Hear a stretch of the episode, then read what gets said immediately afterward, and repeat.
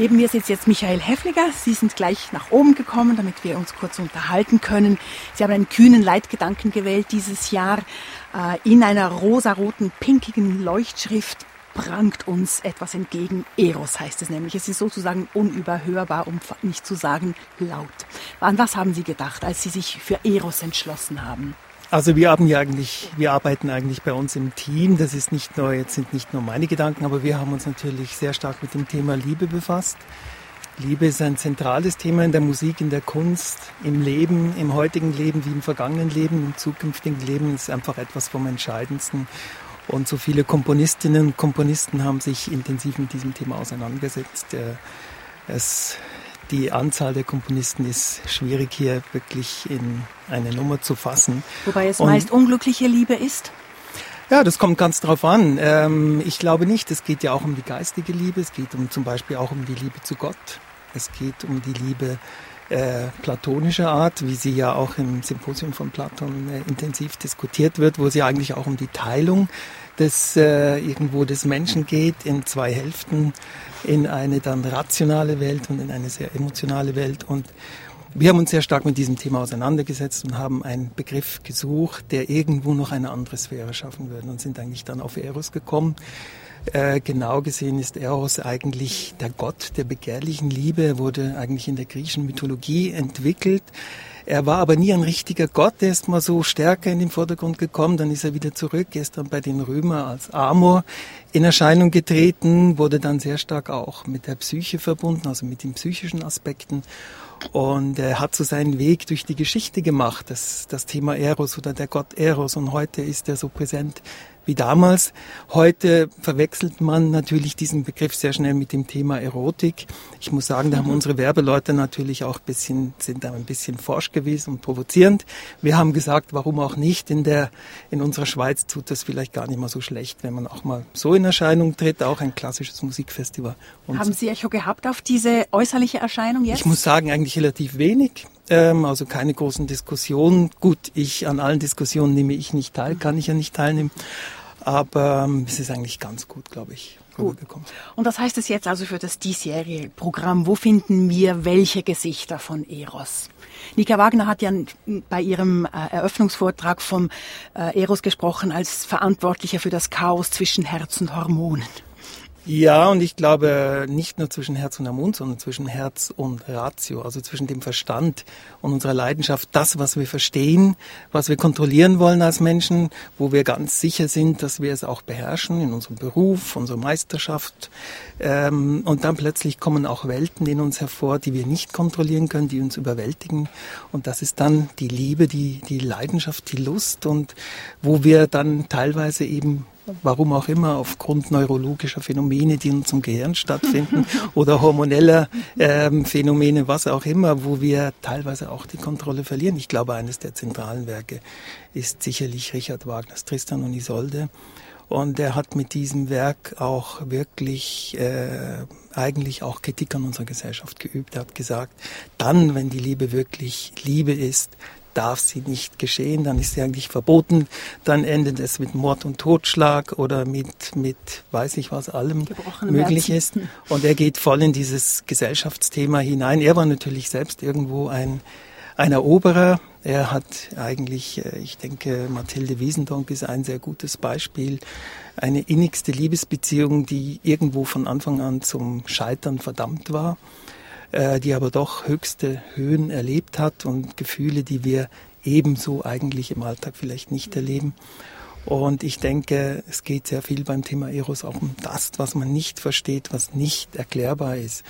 Und insofern ist auch das Thema im Programm sicherlich sehr präsent. Wir haben sehr viele Stücke, die man direkt äh, wirklich mit dem Thema verbinden kann. Fidelio war sicherlich für mich ein sehr starker Anfang, weil es hier auch um Aufklärung geht, um, um das Wissen, dass man mit Liebe oder mit diesem ähm, Einsatz, mit diesem Bekenntnis zu einem Partner eben auch Welten verändern kann und auch etwas erreichen kann.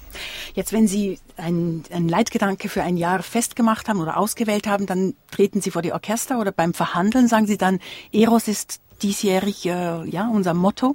Ähm, was schlagen Sie mir vor oder wie gehen, wie, wie läuft das mit diesen Verhandlungen, mit den Programmen, wenn die Orchester Ihnen Vorschläge machen? Also wir sind sehr früh, normalerweise zwei, manchmal in gewissen Sachen auch drei Jahre im Voraus und machen Vorschläge, schicken unsere Themen und das hat sich eigentlich jetzt in den letzten zehn Jahren sehr gut entwickelt. Die Orchester gehen wirklich, sie hören darauf, sie gehen ein. Nehmen auch es Änderungsvorschläge ist, entgegen? Ja, ja, also es ist ein, ein Geben und Nehmen. Ich meine, manchmal gibt es eine Situation, da sind die Programme so fantastisch, dass wir sagen, also daran dass wollen wir eigentlich auch nichts ändern. Nicht? Mhm. Ähm, es geht ja nicht darum, dass wir mit dem Thema etwas beweisen wollen, sondern wir wollen ähm, gemeinsam mit unseren musikalischen, künstlerischen Partnern eben versuchen, Ziele zu erreichen. Und wir setzen ein Ziel, wir sagen, wir haben ein Thema, das schafft auch in dieser Vielfalt von Veranstaltungen wirklich eine gewisse, einen roten Faden. Ja. Rudolf Buchbinder, der Pianist, führt seit ein paar Jahren sehr erfolgreich ein Festival Grafeneck heißt und sein Motto ist, dass er kein Motto hat. Betont er sehr stark, ähm, engt es nicht auch ein? Was? Ein Motto zu haben. Mich nicht, uns nicht. Äh, Im Gegenteil, es inspiriert. Es gibt immer wieder noch eine andere. Es ist so, wie wenn man mit einem Scheinwerfer eigentlich irgendwo hin auf eine weite, breite Landschaft eben äh, den Scheinwerfer fokussiert und plötzlich sieht man vielleicht ein Stück Wald das man vorher gar nicht gesehen hat. Und was wir hier tun, ist, äh, wir richten den Scheinwerfer auf ein Thema, das sehr zentral in vielen musikalischen Werken ist und wir fokussieren es. Und wir, sowohl wir als Gestalter des Programmes wie auch unser Publikum erlebt dann dieses Schein, diese Scheinwerfer und sie treten immer wieder an verschiedensten Stellen im Programm auf und äh, ermöglichen es auch einem Publikum, sich mal intensiv mit so einem Thema auseinanderzusetzen. Was ist überhaupt Eros? Mhm. Wo tritt Liebe auf? Ich meine, ist es jetzt, sind es ge geschwülstige Gefühlsausbrüche, wie wir es gerade in Manon gehört haben, oder ist es eben Tristan, Sinke hernieder, du Nacht der Liebe oder was ist es? Ist es Fidelio, namenlose Freude? Es gibt so vieles, was man mit dem Thema verbinden kann und aber sicherlich auf, auch auf einer sehr hochstehenden Ebene. Es kann auch komplex angegangen werden. Also nicht Durchaus. nur eben, wo Geschichte erzählt wird oder wo Worte eigentlich eine Liebesgeschichte erzählen. Absolut. Ja. Ähm, Jahr für Jahr treten hier in Luzern die großen Dirigenten auf, jedes Jahr die großen Solisten und Solistinnen. Es hat Platz für Newcomers. Es gibt neue Musik, Academy-Konzerte. Man könnte das schon fast alles den High-Quality Luzern-Kanon nennen. Jetzt würde mich interessieren, gibt es doch so etwas wie künstlerisch Ungesichertes in Ihrem Programm? Wo man auf beide Seiten hin eine große Überraschung erleben könnte. Ja, ich denke zum Beispiel in unserem, wir haben ja ein Festival im Festival, das heißt Zeitgenössisch, das ist am 11. und 12. September.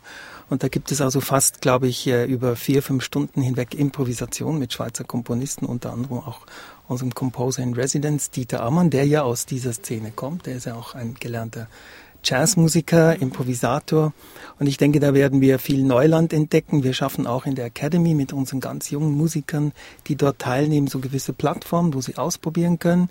Wir wollen natürlich auch irgendwo Forscher sein. Ich glaube, wir haben eine wichtige Verantwortung im Bereich auch symphonische Musik, Konzerte, Formate, auch ein bisschen nachzudenken, wie sieht das in der Zukunft aus und zu forschen mit unseren jungen äh, Musikern, die hier auftreten und, und die ein bisschen zu inspirieren, denkt doch mal nach, was ist Musik, was ist Vermittlung, wie, wie finden Konzertformate in der Zukunft statt. Also dass es auch das Experimentkonzert geben darf. Mhm. Absolut. Ja, meine letzte Frage, Michael Häfliger. Seit Sie hier Intendant sind, ist das äh, Festival nochmal groß gewachsen. Ähm, es ist viel länger geworden, es ist glamouröser auch geworden, es ist auch teurer geworden. Und Sie haben ein hochmotiviertes Team, das mit Ihnen arbeitet, aber Sie haben sicher auch gute Ideen, ein tolles Netzwerk, klare Vorstellungen. Man könnte sagen, eigentlich sind Sie an der Spitze angelangt. Wie soll es für Sie weitergehen? Gut, also ich glaube, wir haben in den letzten zehn Jahren sehr viel dafür getan, dass das Festival eine noch stärkere Identität bekommt und damit meine ich sozusagen auch die Eigenproduktion gestärkt mit dem Festivalorchester und Claudia Abado, mit der Academy und Pierre Boulez, aber auch mit sehr, sehr vielen Uraufführungen in den letzten Jahren doch an die 120. Ich glaube, in diesem Jahr sind es über 20, 27 Uraufführungen, die stattfinden, allein in diesem Festival. Und dadurch ist die Identität sehr stark gestiegen. Wir können einen Schritt weitermachen und da wissen Sie ja, ich bemühe mich darum, auch mit dem Projektsaal Modulabel, aber auch mit doch inszenierteren Konzertformen. Aber für Sie noch Ihre Ziele? Eben, das ist ah. genau das. In den nächsten fünf Jahren eigentlich in diese Ebene noch, auf dieser Ebene tiefer zu arbeiten. Ganz bestimmt haben wir noch einiges zu tun im Bereich äh, von Konzepten für Kinder, für mit Zusammenarbeit mit Schulen, aber auch im Bereich Jugendliche und soziale Projekte sind bei uns noch nicht so entwickelt, wie ich mir das vorstellen kann.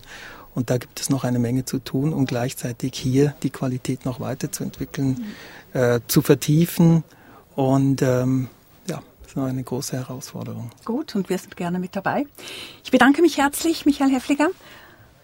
Bitte und ja, wir freuen uns auf die nächsten Konzerte. In der Zwischenzeit sind jetzt beide Kritiker da und ich darf Peter Hagmann und Wolfgang Hagen zu mir in die Regie bitten, damit wir über dieses gehörte Konzert miteinander reden können. Ja, der Saal hat sich in der Zwischenzeit völlig geleert. Die Bühne ist wirklich äh, nur mit Notenständern und Stühlen übersät. Ganz ein neues Bild. Sonst sieht das immer aus auf dem, aus der Vogelperspektive von oben. Jetzt ist er so leer und hell beleuchtet. Und ja, herzlich willkommen. Dankeschön, Michael Heffliger.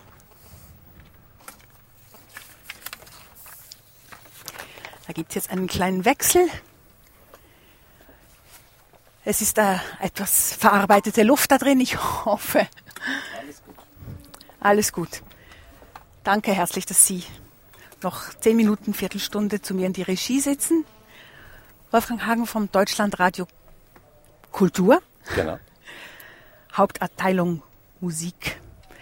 Und Peter Hagmann von der NZZ. Die erste Frage an Sie beide. Eros wird uns ja flächendeckend dieses Jahr angeboten. Äh, hier in Luzern, wo steckte er heute Abend im Programm drin oder in der Musik drin oder im Orchester drin? Peter Hagmann. Also für mich war das ein voll erotischer Abend. Martin Grubinger hat ein erotisches Verhältnis zum Rhythmus, zu seinen Instrumenten, zu den Fellen, zu den Metallen, auf die er schlägt. Tschaikowski äh, Sechste, das ist ein rein erotisches Stück, da geht es eigentlich um ein erotisches Thema. Man kann über diese Legenden denken, was man will mit der Homosexualität, mit äh, dieser, es war dieser unerlaubten Beziehung. Wir wissen nicht genau, was da war. Es gibt da verschiedene Auslegungen dazu. Aber äh, ich habe im Zuhören wieder gedacht, das könnte etwas damit zu tun haben. Andris Nelsons hat ein restlos erotisches Verhältnis zu seinem Orchester. Er kniet ja förmlich in den Klang hinein. Äh, all das habe ich äh, auf dieser Ebene so empfunden. Mhm. Und Sie, Wolfgang Hagen? Also ich finde das ein bisschen überstrapazierte Metaphern, um ehrlich zu sein. Also ich fand schon bei der Eröffnungsrede Nike Wagners Metapher von dem Erotikcenter der Musik völlig deplatziert, um mal ganz klar zu sagen, ähm, weil ein Erotikcenter hat mit Erotik überhaupt nichts zu tun und deswegen sollte man auch nicht äh, in diesem Zusammenhang eine Metapher in die Nähe der Musik bringen, die diese Alliteration oder diese Konnotation hat. Für heute Abend finde ich, äh, ist ein großartiges Konzert gewesen. Ein äh, wirklich einer der seltenen Sternstunden, die man so Gelegenheit hat äh, zu erleben. Ein fast fehlerfreier Abend in dem wirklich nichts schiefgegangen ist und sozusagen mit den allerhöchsten Geigen es beginnt und mit den allertiefsten mhm. Pianissimi im Kontrabass es endet, wirklich Nelson versteht es äh, zu programmieren, er versteht einen Abend zu komponieren und eben auch solche Stücke äh, zu performen. Äh, wegen dieser großen Erfahrung, die, äh, die das City of Birmingham Symphony Orchestra mit Filmmusik hat, äh, wo es wirklich scheppert, wo es wirklich kracht und wo die Emotion rüberkommt. Ob man das immer erotisch nennen muss, weiß ich mhm. nicht. Also gebaut ist das Programm klassisch, sage ich mal, nicht wirklich originell, eine Ouvertüre oder ein Eröffnungsstück, ein Konzert und eine Sinfonie. Reicht Ihnen das? Ja, wenn die Stücke die Substanz haben, dann stört mich nichts an diesem Aufbau. Mich hat äh, an dem Abend etwas anderes gestört. Mich Nämlich? hat äh, gestört, dieses Stück von Avner Dormann. Das ist jetzt, äh, um es äh, auf Deutsch zu sagen, reiner Quark. Für mich äh, taugt das überhaupt nicht. Äh, Martin Grubinger hat ein unglaubliches Potenzial, was er alles kann. Er hat das mit einem, in, in einer Zugabe mit einem Hochseilakt vorgeführt. Sport? Aber, ja, ja, es hat etwas mit Sport zu tun. Man sieht auch, dass äh, das Musikmachen etwas Körperliches ist dass das aus äh, den Muskeln kommt, aus den Sehnen. Ähm, Aber was der Komponist äh, daraus gemacht hat, das ist für mich jetzt wirklich reiner Kitsch. Das ist eine Multikulti-Soße, äh, die ich eigentlich gar nicht aushalten mag. Gut, also, Multikulti. Ich, nein, aber da wir jetzt zusammensitzen, kann ich sagen, rein geschmäcklerisches Urteil und völlig falsch, weil kompositorisch großartig gearbeitet. Ein Riemschüler, der wirklich sein Handwerk versteht, der es versteht, ein Schlagzeugsymphonie Stück zu schreiben, denn das ist ja sozusagen Schlagwerk und Symphonieorchester in eins gedacht. Das hat äh, mir nicht nur musikalisch sehr gut gefallen, sondern ich habe das schon zwei, dreimal gesehen und die Partitur ziemlich genau studiert. Das ist, äh, jeder einzelne Schlag ist, äh, ist geschrieben und hat seinen Sitz. Das ist nicht irgendwie sozusagen Sport, äh, wie jemand, der einfach nur mal so ein bisschen draufhaut. Nein, mir hat das sehr gut gefallen. Ich fand das sehr gut komponiert. Ich finde diese Art, mit Traditionen umzugehen, in dieser Riemschen äh, Weise, das ist klug, das ist äh, durchdacht, das kann man machen. Äh, ob ich alle Metaphoriken mit Kontinenten und Frozen in Time, geologische Dinge, die da in irgendeiner Form jetzt stehen geblieben sind, äh, so gedacht werden müssen, mit Erotik hat das übrigens aus meiner Sicht überhaupt nichts zu tun musikalisch. Natürlich haben Sie völlig recht, wenn Sie sagen, dass der Gominger wirklich ein mhm. sehr erotischer mhm. Mensch ist, mit seiner Ausstrahlung auch mhm. und mit seiner Fähigkeit, Schlagzeug das ich nicht zu spielen. gesagt, dass er ein erotischer Mensch ist. habe gesagt, der hat ein erotisches Verhältnis zu seinen Instrumenten. Ja, das meinte ich. Lassen Sie die Nähe zu Riem ähm, gelten, Peter Hagmann? Äh, das also in der Musik jetzt. Das mag so sein. Ich habe Grubinger vor 14 Tagen in Salzburg gehört mit einem echten Riemen, mit Tutuguri, dem zweiten Teil mit seinem Ensemble. Das hat mich echt interessiert. Das war wirklich äh, äh eine wilde, aufbrausende frühe Musik, während hier, äh, wenn Sie sagen Schlagzeugsymphonie, ich habe von der Symphonie gar nichts gehört. Ich hatte den Eindruck, die Tonhöhe als Parameter ist völlig ausgeschaltet, weil das Orchester an sich mit seinen Tonhöhen gegenüber dem Rhythmus des Schlagwerks gar nicht durchgekommen ist. Das mag vielleicht auch eine Frage der Ausführung gewesen sein, aber es kann durchaus sein, dass das auch in der Komposition so angelegt ist. Gut. Also man spricht davon, das ist die New Generation und das ist die Musik des 21. Jahrhunderts. Also das könnte schon sein, habe ich mir auch zwischendurch überlegt. Also gerade weil eben diese filmmusikalischen Aspekte mhm. ja drin sind und der dieser völlig äh, äh völlig unkanonische Umgang mit der Klassik auf dem, wie ich finde, höchsten kompositorischen Niveau, äh, der sich also nicht mehr sozusagen in die Tradition der zweiten Wiener Schule legt und auch nicht mehr in die Tradition der Lachenmannschen Überlegungen, wie überhaupt ein Instrument aufgebaut ist, sondern die spielen im Grunde genommen normale Takte mit vielen Taktwechseln, aber sie spielen ganz normales Orchesterwerk. Und äh, das kann durchaus sein, dass da eine neue Generation, das ist ja ein sehr junger Komponist, mhm. äh, sich bemerkbar macht. Ich finde Grubiger einen so großartigen Musiker, dass ich finde, er würde auch wahrscheinlich kein schlechtes Stück spielen. Oder er macht aus jedem Stück etwas Besonderes. Naja, in dem Fall ist es ja für ihn geschrieben, aber es ist eben geschrieben. Es ist nichts, wo er Soli drin hat und wo er mit Kadenzen mhm. brillieren kann, sondern die sind alle ausgeschrieben. Mhm. Ja, reden wir noch von Wagner, von der, vom Vorspiel Lohengrin. Die NZZ hat geschrieben, nach ähm, Bayreuth mit Andris Nelsons, es wäre noch kein erkennbares Profil von ihm zu spüren. Das war NZZ Online, um genau zu sein. Ist er hier jetzt, ob schon nur das Vorspiel war, zu bisschen näher dran gekommen? War da mehr Nelsons drin in Wagner? Also das war ich selber, der das geschrieben hat. ich in der gedruckten, gedruckten Ausgabe. Und, äh, ich stehe nach wie vor dafür ein, dass äh, ich habe das Gefühl, dass äh, bei Nelsons äh, das Emotionale einfach sehr durchschlägt, dass er oft stark aus dem Bauch heraus musiziert. Und in Bayreuth sind die Verhältnisse natürlich ganz, ganz anders als hier in dem Saal. Äh, in Bayreuth war der Klang viel weniger fassbar als hier. Äh, hier hatte das doch seine Transparenz und es hat auch, hatte, es, hatte auch seine Probleme. Ich habe zum Beispiel den Eindruck gehabt, dass die ersten Geigen im Verband zu schwach waren im Vergleich zur Brillanz der Holzbläser und der Blechbläser. Also da hat es gerade äh, bei Tschaikowski später, kommen wir sicher drauf, Stellen gegeben, wo Antworten gefehlt haben. Äh, da denke ich, geht er zu wenig strukturell dahinter. Und das ist das, was ich dann glaube, dazu führt, dass es zu wenig Kante hat, zu wenig Profil.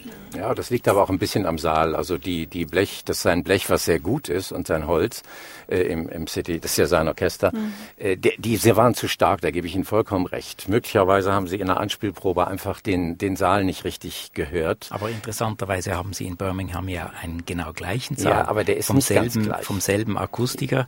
Sehr, sehr vergleichbar, finde ich. Ja, aber es, es gibt ja hier auch unterschiedliche Plätze, wo man hört. Absolut. Es gibt hier durchaus Stellen, wo man die ersten Geigen wieder ganz stark hört. Aber ich gebe Ihnen da an der Stelle völlig recht. Das war nicht immer harmonisch, ist aber auch sehr schwer, glaube ich, in diesem ganz hochtönenden, fein akustischen Saal den, den, den, dem äh, äh, Posaunenchor beizubringen, dass er einfach erstmal zurückgehen muss, äh, wenn er sozusagen im Ensemble stimmen will und den ersten Geigen genau zu sagen, dass sie einfach ein bisschen mehr geben müssen. Mhm.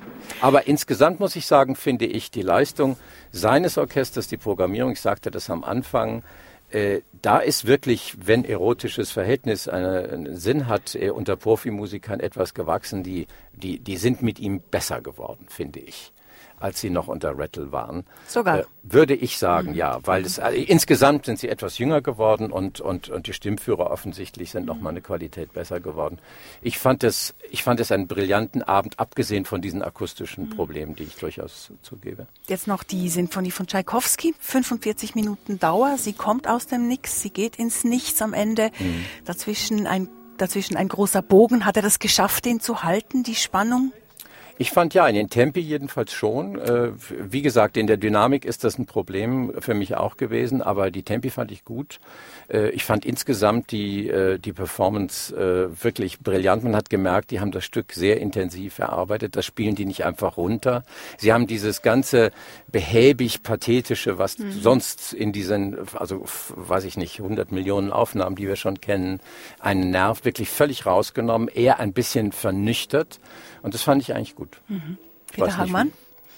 Es hatte ja, ich fand die Tempoproportionen insgesamt sehr überzeugend. Mit diesem schnellen dritten ja, Satz? das fand ja, ich ja, eben gerade ja. äh, sehr mitreißend. Großartig, ja. Und das äh, Schicksalsmotiv hat da etwas äh, unglaublich Schneidendes bekommen und gleichzeitig war eben gar nichts von diesem Auftrumpfenden da, äh, was, was in diesen pathetischen Auslegungen sich rasch einstellt und äh, dass er dann im letzten Satz am Schluss die Synkopen der Bässe so stark herausstellen ließ, fand ich auch eine sehr interessante Idee. Da hat er nun wieder strukturell gearbeitet, Eben. da hat er einen Moment aus der Faktur herausgestellt und dazu verwendet, dafür zu sorgen, dass dieses Ende nicht zerbröselt. Das ist ja das große Problem, also die Spannung bis zum Schluss zu Sie haben. Sie müssen zugeben, beim Tchaikovsky hat er wirklich nachgedacht. Ja, ja. Also dieser von Ihnen so rein als Gefühlsmensch hingestellte anderes, ne, den ich für auch einen sehr klugen halte. Aber ich gebe Ihnen recht, also das kann auch, der kann auch mit sich durchgehen. Er darf zum Beispiel nicht so laut sein beim Dirigieren. Nicht? Er hat an zwei Stellen einfach mitten in, ja, fast mhm. schon mhm. Glenn Gulce ja, Unarten Eben, dass das Allegro im ersten Satz ja. mit einem Schrei des Dirigenten beginnt, habe ich noch nie gehört. Ich auch nicht.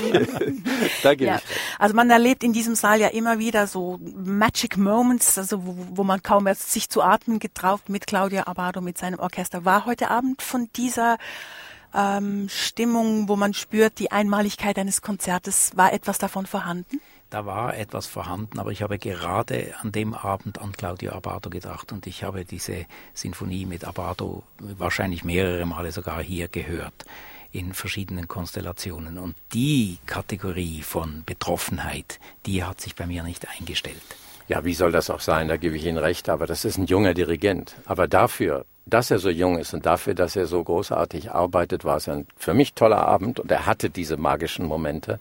Eben auch in dem Stück, was Sie nicht mögen, äh, in, in, in, der im Dormann mit Grumiger. Das fand ich schon, da gab es gute Momente drin. Und ähm, mit diesem Lohengrin anzufangen, ist natürlich auch unglaublich gefährlich. Ja, also da, das ist das Sehr Schlimmste, was man machen kann. Und das fand ich eigentlich auch ah, touché. Also das muss man erstmal machen und dafür haben sie es auch ganz brillant gespielt, mhm. obwohl natürlich niemand am Anfang diese Intensität entwickeln kann bei so einem Konzert eigentlich. Aber von daher sage ich, das wird mal ein ganz großer Abado vielleicht. Wie wird Ihre Schlagzeile, wie wäre Ihre Schlagzeile morgen zu diesem Konzert? Wir haben keine Schlagzeile, Gott sei Dank. Gut, Ihren Lied oder Ihren Titel? Äh, ich kann es nicht sagen, ich kann es nicht sagen, das muss ich zuerst äh, überlegen, darüber muss ich schlafen. Mhm. Okay. Ich, äh, Falls wir welche ich hätten. Titel auch nicht, aber ich würde sagen, gelungene Pianissimi. Gelungene Pianissimi. Schön. Ich danke Ihnen beiden herzlich. Ja, er findet Peter gut, Hagmann und Wolfgang Hagen. Ich lasse Sie ziehen und mache hier noch das Ende des Liedes.